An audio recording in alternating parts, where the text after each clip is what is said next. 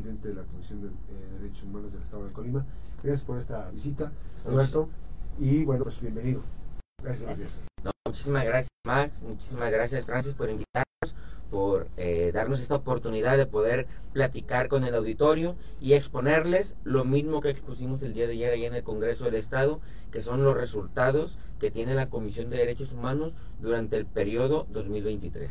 Este, ¿Te sientes eh, agraviado por las expresiones de algunos legisladores, de una legisladora, en donde dice que invades eh, esferas de competencia y que te metes en los temas?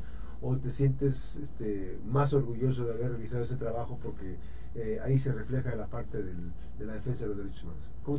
No, la realidad es que en ningún momento me siento agraviado porque estoy consciente del trabajo que hemos venido realizando en la Comisión de Derechos Humanos. Incluso te diría que tampoco me siento satisfecho porque sé que falta más. Eh, el, el, año 2023 lo cerramos con 790 expedientes, el 22 fueron 580, entonces sí hubo un incremento considerable.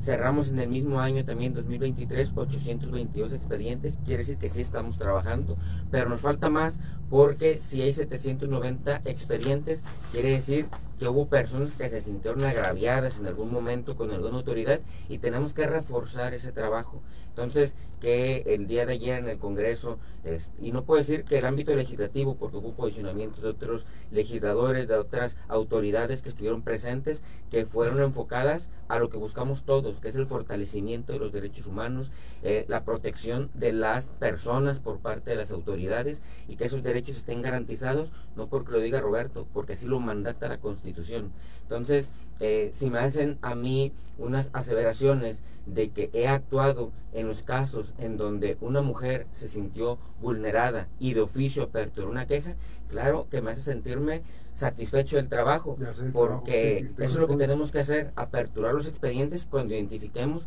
que existe una posible violación de derechos humanos. Lo que me extraña es la sororidad porque en el discurso... Es, es terrible eso. En el discurso, en la intervención de la diputada, no hubo sororidad y es ahí donde tenemos que poner un foco de alerta porque hombres, mujeres, autoridades, servidores públicos, ciudadanía, tenemos que hacer todas las acciones que sean necesarias para garantizarles el acceso a una vida libre de violencias a todas las mujeres. Más allá de volver a ver competencias, no competencias, aquí en lo que tenemos que poner atención es que no exista ningún acto de autoridad, ningún discurso de odio que le genere malestar a una mujer, que violente a una mujer, y es ahí donde tenemos que poner atención todas y todos. Desde luego que la actuación de la comisión siempre la hemos hecho en el ámbito de nuestras competencias. Eh, la materia electoral no es competencia de la comisión, la materia electoral. Y se refiere de manera directa al derecho a votar y ser votado. Pero la ley general que le garantiza el acceso a una vida libre de violencias a las mujeres, desde luego que sí nos da pauta para poder, poder entrar en conocimiento de esos asuntos, de atenderlos y sobre todo eso, hacer todo lo que sea necesario para garantizarles el acceso a una vida libre de violencia a todas las mujeres, no solamente a la presidenta de Manzanillo, como lo aseveró la diputada, sino a todas. Colima tiene que ser un lugar en donde las mujeres se sientan seguras, se sientan libres de tomar cualquier decisión, cualquier acción y que no sientan temor de que alguien las pueda estar violentando, de que alguien las pueda estar amedrentando y lo que buscamos todas y todos es que de manera libre las mujeres puedan dedicarse a lo que quieren y llevar a cabo cualquier acción que vaya acorde al libre desarrollo de su personalidad, a su ejercicio profesional y a cualquier decisión que quieran tomar en su vida. Presidente, también eh, el año pasado, y bueno, lo digo porque me tocó pues de cerca seguir algunos temas, eh, en el tema de salud, eh, hubo un acuerdo o coordinación de trabajo con el Instituto Federal de Defensoría Pública y bueno, me imagino que gracias a ellos se lograron eh, que se atendieran algunas personas, eh, tanto en el IMSS como en otras instituciones de salud. ¿Esto es un avance importante? ¿Ya se había dado antes o es eh, la primera, el primer año, el año pasado que se empezó a hacer?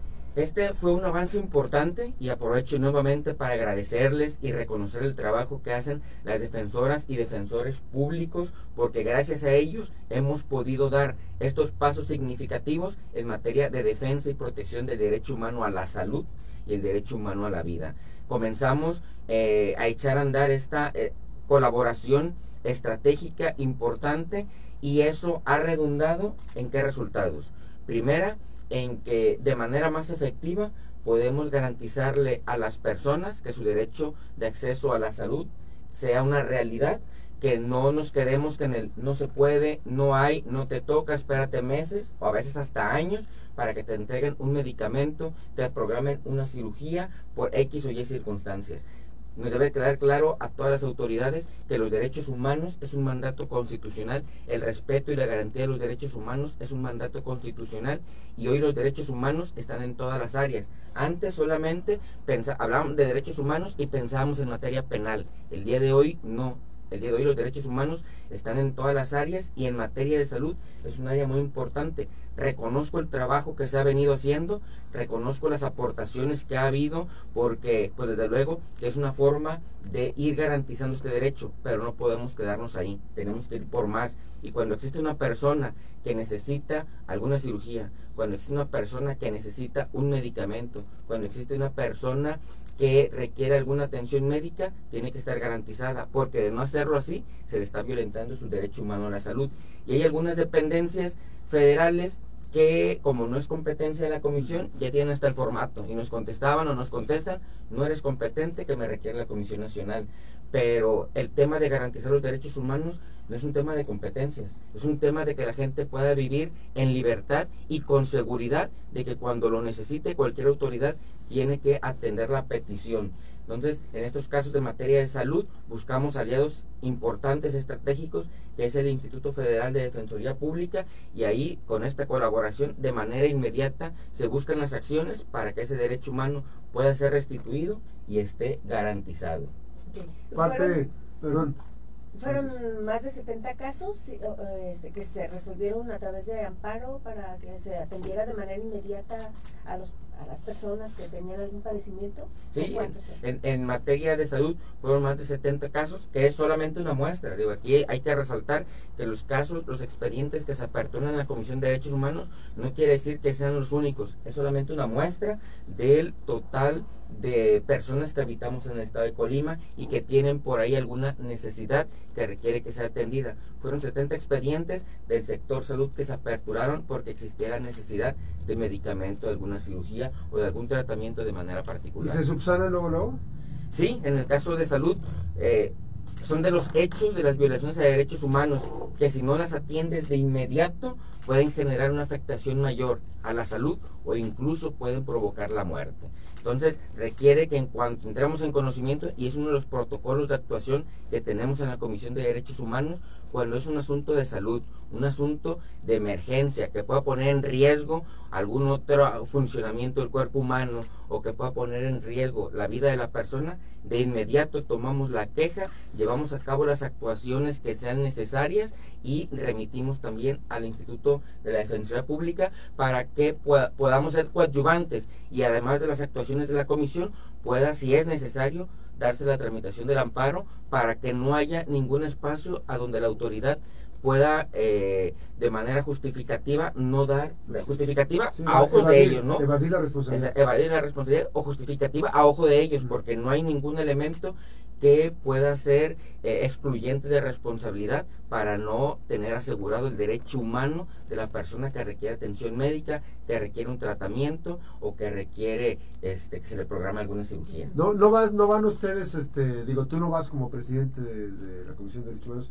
no vas a irte a, acostar a la hamaca. O sea, aquellos diputados que piensan que porque ya te están criticando vas a echarte toda la hamaca. Evidentemente eh, aun cuando no sea competencia, digamos, ustedes van a estar de manera solidaria con la ciudadanía, con las personas que sientan que se violentaron los derechos humanos. Mira, Max, aquí cada quien decide con qué se queda.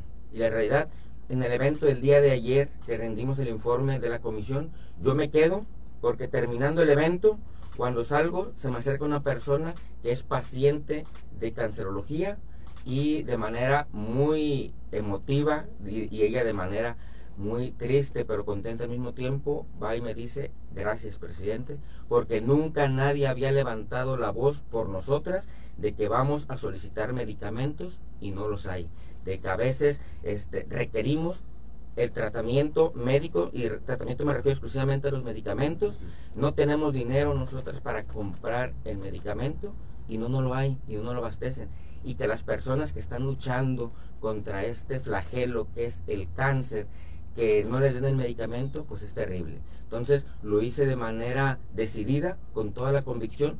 Una, porque es mi responsabilidad como presidente de la Comisión de Derechos Humanos, pero aparte, porque como sociedad tenemos que ser empáticos en esos casos en donde requiere la atención inmediata, donde son esos focos rojos que más allá de críticas, lo que se requiere es que todas las autoridades pongamos acción eh, de acuerdo a nuestras competencias para que resolvamos esa problemática. No puede quedar a, al arbitrio de una autoridad el entregar un medicamento a alguien que está luchando contra el cáncer, porque son mujeres, porque son madres, porque son hijas, porque son guerreras incansables. Entonces es necesario que les demos los elementos y las herramientas para que puedan seguir luchando, para seguir manteniendo su familia y seguir eh, con ese anhelo de proyecto de vida que tienen. Entonces les dejamos un teléfono, los teléfonos, el domicilio es Aniceto Castellanos, 410A, en la colonia de San Pablo.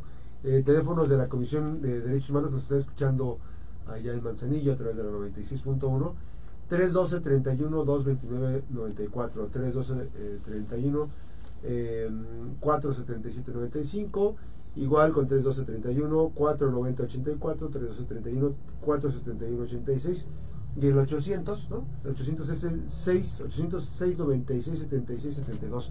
Hay que decirlo que también a través de redes sociales están atendiendo eh, es el primer contacto, es Comisión de Derechos Humanos del Estado de Colima, y hay un contacto eh, directo que son las 24 horas del día. Las 24 horas del día, de hecho, ya bueno que mencionas el tema de las redes sociales, porque ha sido un aliado importante. Muchas personas nos contactan por problemáticas que están padeciendo a través de redes sociales, Facebook, Instagram, a través de la página de Internet, y desde luego que nos permite estar en mayor contacto con la persona, pero sobre todo poder atender la problemática y buscarle las soluciones que sean necesarias. Oye, pues muchísimas gracias y gracias. Nos trajo un detalle aquí por el motivo de mi cumpleaños. Nos trajo Roberto, presidente de la comisión, nos trajeron un pastelito y vamos a partir para, para celebrar la, Gracias, Roberto. No, muchísimas gracias, Max, por la invitación y muchísimas felicidades por tu cumpleaños. Le agradezco muchísimo y le agradezco mucho el auditorio eh, que nos acompañen, que nos escuchen y que seguimos allí a la orden de la Comisión de Derechos Humanos. Gracias, Gracias, gracias, buenos días. Pues una breve pausa, pausa, recuerden que las buenas noticias también son noticia. Este, ya platicaremos más adelante con Roberto de otros temas, las expectativas de lo que viene este año y pues paulatinamente los proyectos que tiene la propia comisión. Regresamos después de la pausa.